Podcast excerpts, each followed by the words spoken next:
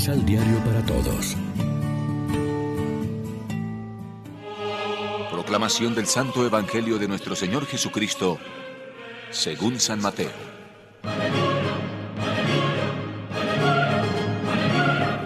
Mientras Jesús hablaba, llegó un jefe de los judíos, se postró delante de Jesús y le dijo, Mi hija acaba de morir, pero ven a mi casa, imponle la mano y vivirá. Jesús se levantó y lo siguió en compañía de sus discípulos. Mientras iba, una mujer que padecía desde hacía 12 años de una hemorragia se acercó por detrás y tocó el fleco de su manto, pues ella pensaba, con solo tocar su manto sanaré. Jesús se dio vuelta y, al verla, le dijo, Ánimo, hija, tu fe te ha salvado. Y la mujer quedó sana en ese mismo momento. Jesús, al llegar a la casa del jefe, encontró a los flautistas que tocaban música fúnebre y toda la gente alborotada. Les dijo, Váyanse, porque la niña está dormida y no muerta. Ellos se burlaron de Jesús. Sin embargo, cuando los echaron fuera, él entró, tomó a la niña por la mano y la niña se levantó. Esta noticia corrió por todo el lugar. Lección Divina Amigos, ¿qué tal? Hoy es lunes 5 de julio y a esta hora, como siempre, nos alimentamos con el pan de la palabra. Mateo nos narra hoy dos milagros de Jesús intercalados el uno en el otro. Un hombre le pide que devuelva la vida a su hija que acaba de fallecer y una mujer queda curada con solo tocar la orla de su manto. Ambas personas se le acercan con mucha fe y obtienen lo que piden. Jesús es superior a todo mal, cura enfermedades y libera incluso de la muerte. En eso consiste el reino de Dios, la novedad que el Mesías viene a traer, la curación y la resurrección. Los caminos de Dios son misteriosos. Actúa con libertad absoluta a la hora de elegir a sus colaboradores en la historia de la salvación. Incluso de las debilidades y fallos humanos, saca provecho para llevar adelante la salvación de la humanidad.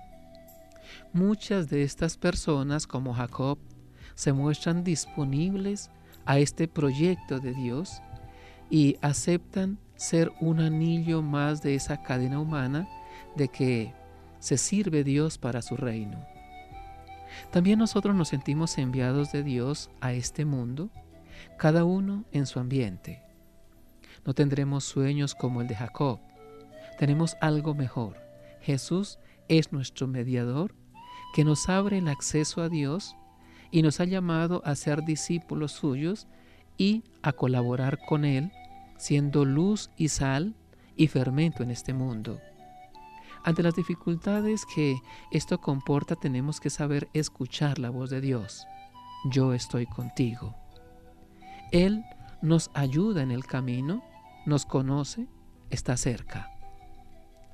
Tenemos que compartir la confianza que expresa el Salmo 91, el que rezamos tantas veces en estos tiempos de pandemia. Tú que habitas al amparo del Altísimo, que vives a la sombra del Omnipotente, di al Señor, refugio mío, alcázar mío, Dios mío, confío en ti. Él te librará de la red del cazador. En los sacramentos es donde nos acercamos con más fe a Jesús y lo tocamos o nos toca Él a nosotros por la mediación de su iglesia para concedernos su vida.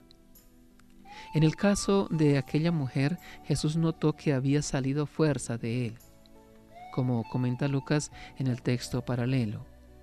Así pasa en los sacramentos que nos comunican no unos efectos jurídicamente válidos, porque Cristo los instituyó hace dos mil años, sino la vida que Jesús nos transmite hoy y aquí desde su experiencia de Señor resucitado. Como dice el catecismo, los sacramentos son fuerzas que brotan del cuerpo de Cristo, siempre vivo y vivificante. Reflexionemos. ¿Tenemos alguna historia de escapadas y de infidelidades en nuestra relación con Dios? Oremos juntos. Padre Santo, renuévanos con tu palabra, haznos nuevas criaturas, queremos gozar de la presencia de tu Hijo Jesús en nuestra vida. Amén. María, Reina de los Apóstoles, ruega por nosotros.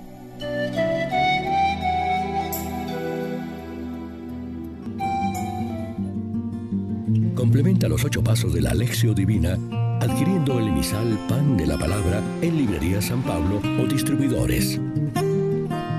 Más información www.sanpablo.co Pan de la Palabra. Vive la reflexión.